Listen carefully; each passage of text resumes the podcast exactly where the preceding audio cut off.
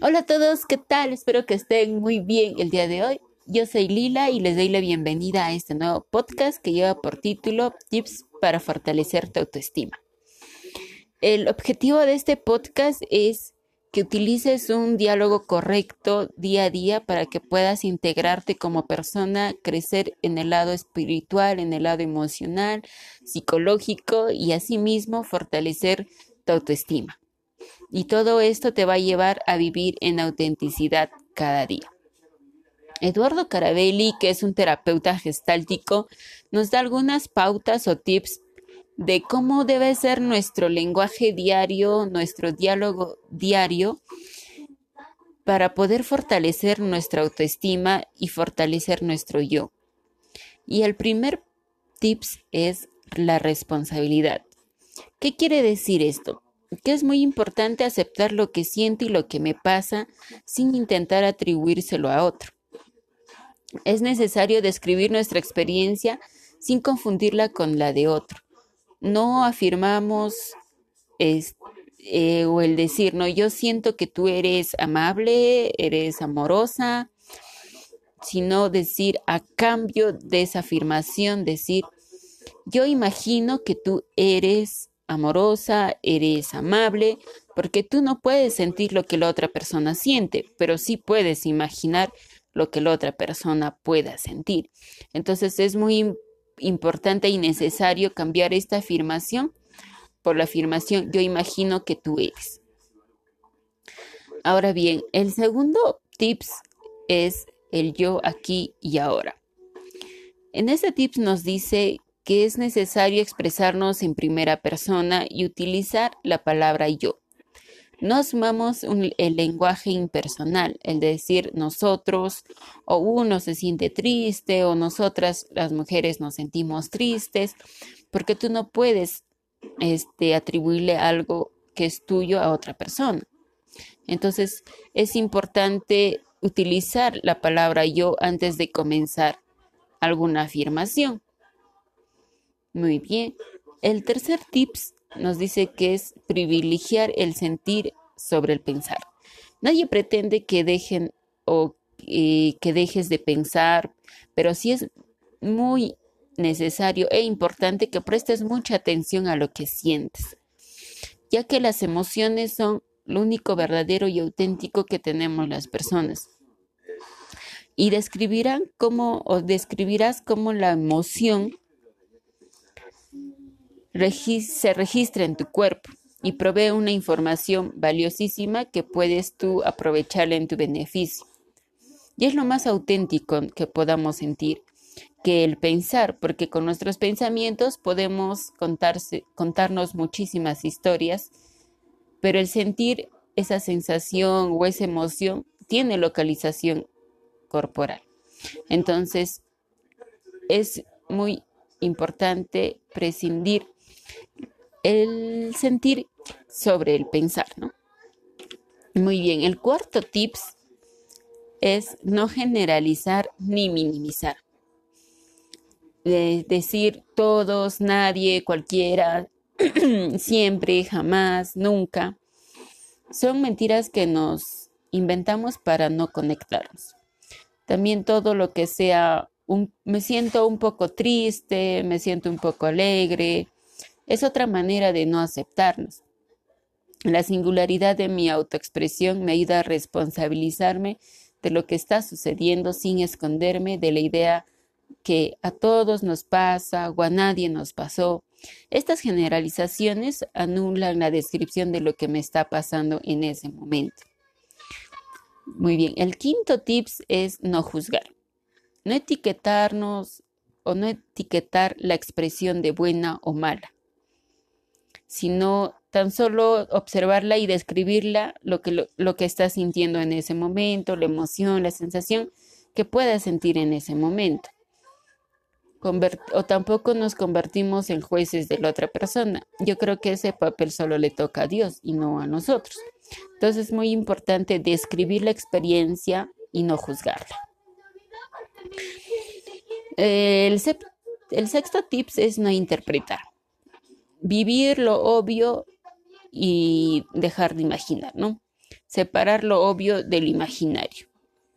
Eh, por ejemplo, si es que tú miras a tu pareja que está conversando con una persona o, con su amiga, quizás tú puedes imaginar de que te está engañando. Pero lo obvio y lo real y lo que estás percibiendo en ese momento no es así. Entonces es muy importante separar lo obvio del imaginario. Y muchas veces se sufre por lo que imaginamos, ¿no? Y no tanto por lo que logramos ver o percibir, que es lo real. Entonces, eh, lo que nos aconseja Carabelli es separar lo obvio del imaginario y vivir más lo obvio, ¿no? El octavo tips es mm, no minimizar. Eh, no decir siento un poco de rabia, sino aceptar la emoción tal cual se presenta, sin descalificarla o sin achicarla, quitando la importancia. Y el siguiente tips es no invadir el campo psíquico del otro. Es muy importante que aprendamos a no interrumpir el proceso que podamos pasar nosotros o nosotras cada emoción. ¿no? Si te sientes triste, es necesario llorar. El llorar es algo sanador, es algo liberador. O cuando tú veas a alguna amiga o algún amigo que está llorando, este, no decirle cálmate, tranquilízate, ¿no? Si no es necesario este, liberar esa emoción. Y si te sientes triste, la única forma de liberar esa emoción es llorar. El noveno tips es no amortiguar. ¿Qué quiere decir esto? Que es importante ser directo en nuestra expresión. Ser directos, claros y precisos. Eh, sin dar muchos rodeos o mil vueltas, porque los largos discursos esconden mensajes directos y simples. ¿Y para qué complicarnos la vida? Entonces hay que ser precisos, claros y directos en nuestra expresión diaria. El décimo tips es no interrumpir. Tratar o tratarnos de evitar las, las maniobras que evitan que una emoción se desarrolle o tenga espacio. Por ejemplo, algunas personas se muerden los labios en vez de expresar la rabia que están sintiendo. Y esta es una forma de interrumpir la emoción que estás viviendo en ese momento. Entonces, es muy necesario darle espacio a esta emoción y liberarla, ¿no? De otra forma, que es la rabia o el enojo. El onceavo tips es reemplazar la palabra no puedo por el no quiero. Algunas veces es genuino que una y otras veces el otro o tú puedas este, decir no puedo y no asumes tu responsabilidad y te alejas de la libertad adulta. El no puedo te pone en un rol del pobrecito o del impotente, el que quiere evitar riesgos. Cuando puedes asumir la responsabilidad de la negativa, te debes de afirmar en el no quiero y aceptar las consecuencias. Tampoco tiene sentido la, o la omnipotencia.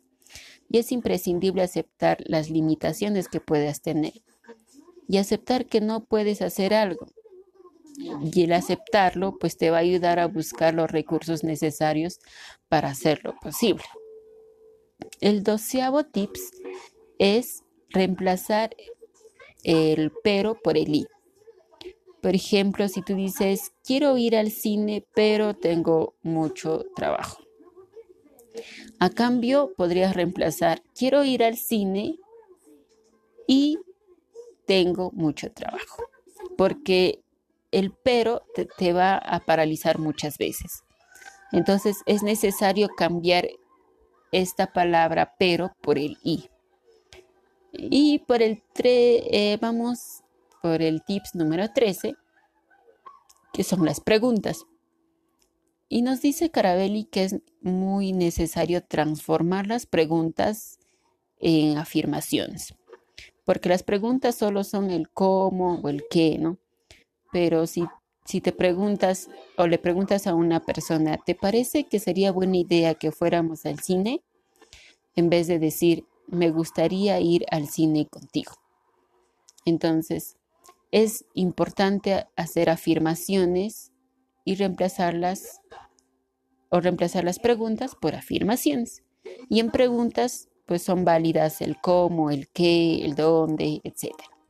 Espero que esta información te haya ayudado muchísimo y que lo pongas en práctica cada día, que poco a poco vas a ir fortaleciendo tu autoestima, te vas a ir creciendo en la parte emocional, psicológica y sobre todo te va a ayudar a vivir en autenticidad cada día. Y todos los episodios o los podcasts que estoy subiendo por mi canal de Spotify tienen ese objetivo, que puedas vivir en autenticidad todos los días de tu vida, conectándote contigo misma, con tus emociones, con tus sentimientos, con tus sensaciones. Y nos vemos en el próximo capítulo. Espero que lo hayas disfrutado muchísimo, así como yo. Y Dios te bendiga. Bye bye.